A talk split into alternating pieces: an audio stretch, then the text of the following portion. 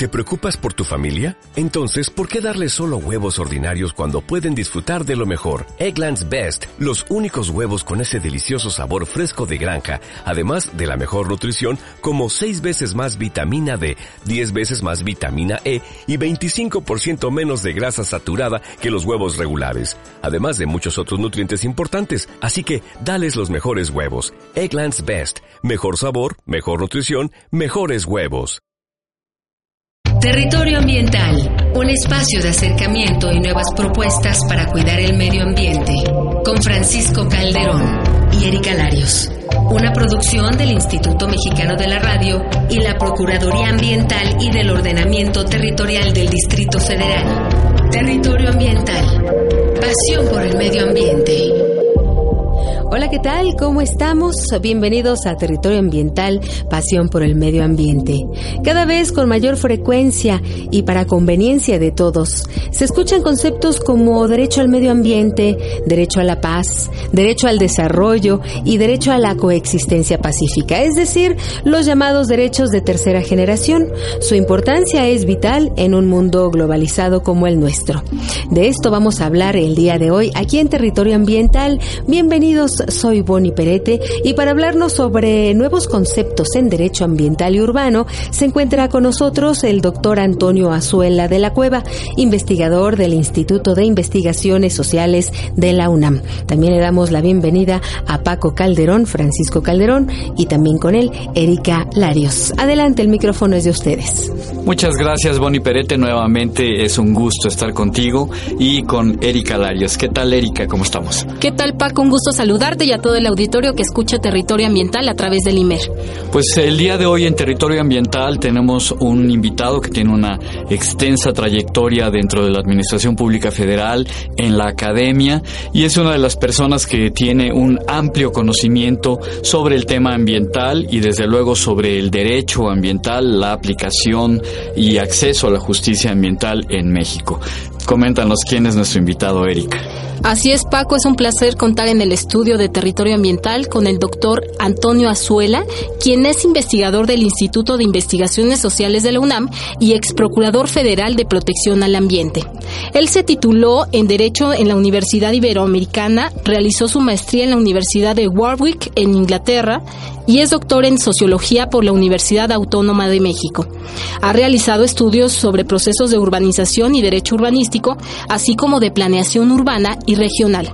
Desde 1990 es investigador de tiempo completo del Instituto de Investigaciones Sociales de la UNAM. El doctor Azuela ha impartido cursos en la Universidad de Texas, en el Instituto Internacional de Sociología Jurídica en Oñati, País Vasco, en la Universidad Iberoamericana y en el Centro de Estudios Demográficos y de Desarrollo Urbano en el Colegio de México, y ha sido asesor de dependencias estatales y federales en materia de desarrollo urbano. Pues eh, muchas gracias. Hola, doctora Azuela, ¿cómo está? Bienvenido a Territorio Ambiental. Es un placer estar con ustedes. Muy buenos días. Doctor, pues sabemos que a principios de la década de los noventas comienza a construirse este andamiaje institucional eh, en los temas ambientales y básicamente para la procuración de justicia ambiental. Eh, ¿Cómo definir a las instituciones jurídicas protectoras del ambiente y desarrollo urbano para quienes no somos abogados? Yo las definiría como un conjunto muy variado de mecanismos jurídicos e institucionales que hay para procesar eh, las demandas ambientales. Eh, este conjunto incluye desde mecanismos administrativos, o sea que se le encarga a un órgano de la administración determinadas funciones, hasta mecanismos penales que definen ciertas conductas como delitos que van a ser perseguidas como tales, eh, mecanismos de litigio de muy diversa naturaleza. Doctora Azuela, en julio de 2010 y junio de 2011 se expidieron reformas a nuestra Constitución en materia de acciones colectivas, derechos humanos y juicios de amparo, todas estas con incidencia directa en la protección del derecho al medio ambiente como un derecho colectivo. En su experiencia en la aplicación de la normatividad ambiental, ¿considera que estas reformas fortalecen la justicia ambiental en nuestro país? Bueno, son reformas eh, muy trascendentes que suponen un cambio de concepción de nuestro régimen constitucional que mm, hasta entonces solo protegía las garantías que expresamente establecía la Constitución y que a partir de, estas nuevas reformas reconoce los derechos fundamentales que están en tratados internacionales de los que México forma parte. Es un reto para los juristas mexicanos empezar a pensar su actividad en términos de derechos fundamentales, universales, admitidos por la comunidad internacional, y eso le da entrada a nuevos derechos como el derecho al medio ambiente, pensado desde una óptica más allá de lo que a los mexicanos se nos puede haber ocurrido en nuestra legislación. Esa es un cambio de concepción muy importante, pero además hay un cambio de mecanismos. Con las acciones colectivas, los ciudadanos van a poder acceder a, la justicia de manera directa sin la intermediación de la administración. Es más, muchas veces van a poder impugnar los actos de la administración de una manera directa con instituciones que son novedosas en nuestro, en nuestro medio. En el año de 1988 se crea la LEGEPA, en ese entonces una ley eh, innovadora, digamos, eh, en materia de la legislación ambiental eh, en el país. Desde luego ya había algunos antecedentes, pero la LEGEPA pues es un parteaguas en ese tiempo. En la actualidad, ¿sigue siendo una ley innovadora o, en su opinión, requeriría haber una actualización, reformas a, esta ley? Sí, yo, yo, creo que hay que empezar por eh, recordarle al, público qué significa LEGEPA, ¿no? Es una ley de nombre muy largo, pero que nos da idea de una ambición abarcativa que tuvo eh, la legislación eh, a fines de los ochentas, que se llama Ley General de el Equilibrio Ecológico y la Protección al Ambiente, o sea, trata de ir más allá de la legislación anterior con una concepción mucho más amplia, pero siguió eh, centrada en mecanismos administrativos de aplicación de la ley.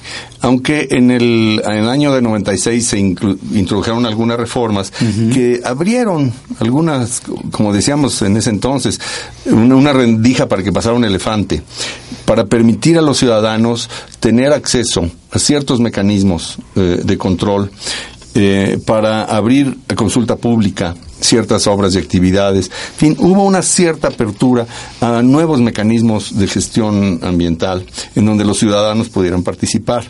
Entonces, es una legislación que ha estado evolucionando. Em, y que yo creo que todavía tenemos un, tramo por recorrer para encontrar sus límites.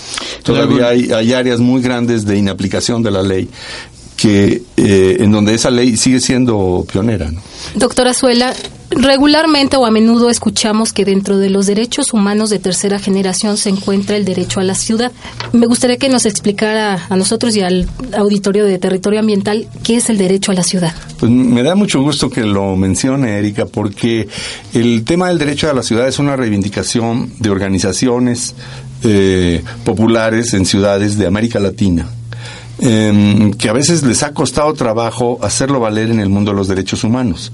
Como no está explícitamente reconocido en ningún instrumento internacional, suena raro esto del derecho a la ciudad, pero eh, expresa una reivindicación eh, y una expectativa de poder participar en el futuro de, de, la ciudad donde uno vive, poder ver la ciudad como un conjunto de bienes públicos en donde todos tenemos derecho de entrar a la discusión de cómo construir una mejor ciudad. Y a veces en el ambientalismo hay la creencia de que ciudad es enemiga del medio ambiente, cuando en realidad el futuro de la humanidad es un futuro urbano. Y si no reconocemos que la, que la humanidad va rápidamente a un proceso de urbanización, no vamos a poder aceptar que un futuro sustentable, para la humanidad supone ciudades sustentables. digamos que el derecho a la ciudad no solamente consiste en la conservación de los centros históricos o el respeto a la, arquitectura, sino también de la apropiación de los espacios públicos, ¿no? Exactamente. Qué bueno que menciona también lo del patrimonio, porque el patrimonio es una eh, es una forma en donde los ciudadanos nos sentimos incluidos simbólicamente en una comunidad.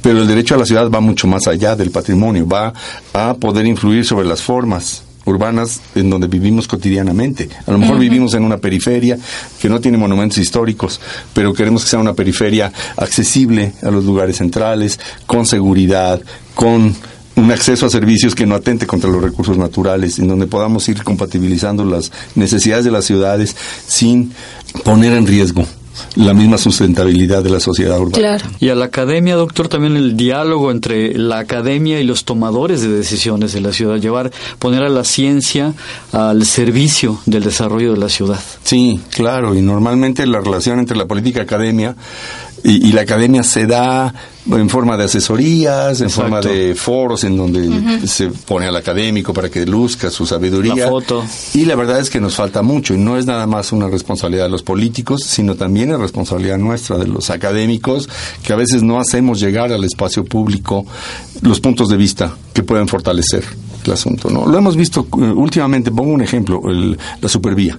Creo que hemos tenido una discusión muy pobre en términos de qué necesita la ciudad en general. Es una discusión muy polarizada y yo no he podido, yo no he visto debates en donde nos pongamos a pensar qué puede significar obras de ese tipo para el futuro de la ciudad. ¿Cierto? En este sentido, doctor, hablando de derecho urbanístico, díganos cuál es la relación del urbanismo con el patrimonio cultural y la cuestión del medio ambiente. Yo creo que en el fondo estamos hablando de la misma cosa. Sí. El problema es que cada uno de esos temas es eh, objeto de un espacio de- de- disciplinario. Hay unas disciplinas que se dedican a eso y hay unos profesionistas que se dedican a cada una de esas tres cosas. Y a veces el sesgo profesional hace que parezca que estamos eh, en una rivalidad entre urbanistas, ambientalistas, patrimonialistas. Yo creo que todo es parte del mismo paquete. Debe ser integral, ¿no? Defender el centro histórico es defender el medio ambiente Claro. y es defender la ciudad. El concepto de patrimonio, urbanismo y medio ambiente tiene que ser de alguna manera puesto en un caldero en donde todos reconozcamos la importancia de las tres cosas. La ciudad, el medio ambiente, el patrimonio, al final es lo mismo. Doctora Azuela, pues eh, nos fue el tiempo, es una plática muy interesante, pero bueno, es breve el tiempo en territorio ambiental. Queremos agradecerle el haber atendido esta invitación y este espacio está abierto eh, pues para usted permanentemente. Muchísimas gracias, doctora Azuela. Al contrario, el agradecido soy yo. Les deseo mucha suerte. Erika Larios. Gracias, Paco. Doctora Azuela, un honor tenerlo aquí en nuestro estudio y nos escuchamos la próxima semana. Boni Perete. Muchísimas gracias a nuestro invitado de lujo, el doctor Azuela. Muchísimas gracias a Paco Calderón. Erika, gracias, hay que tomar conciencia. Recuerde, a nuestro auditorio le informamos que pueden seguir a la PAOT a través de las redes sociales, Facebook, Twitter y YouTube. En su sitio de internet www.paot.mx o si así lo prefieren, pueden acercarse vía telefónica al número siguiente 52 65 07 80 o en las oficinas que están ubicadas en la calle de Medellín 202, allá en la colonia Roma, delegación Cuauhtémoc, entre Chiapas y Tapachula. Los esperamos en la próxima emisión de Territorio Ambiental, Pasión por el Medio Ambiente. Soy Boni Perete, hasta la próxima. Territorio Ambiental, un espacio de acercamiento y nuevas propuestas para cuidar el medio ambiente. Con Francisco Calderón y Erika Larios. Una producción del Instituto Mexicano de la Radio y la Procuraduría Ambiental y del Ordenamiento Territorial del Distrito Federal. Territorio Ambiental, pasión por el medio ambiente. Every day, we rise, challenging ourselves to work for what we believe in. At U.S. Border Patrol, protecting our borders is more than a job, it's a calling. Agents answer the call, working together to keep our country and communities safe. If you're ready for a new mission, join U.S. Border Patrol and go beyond. Learn more at cbp.gov/careers.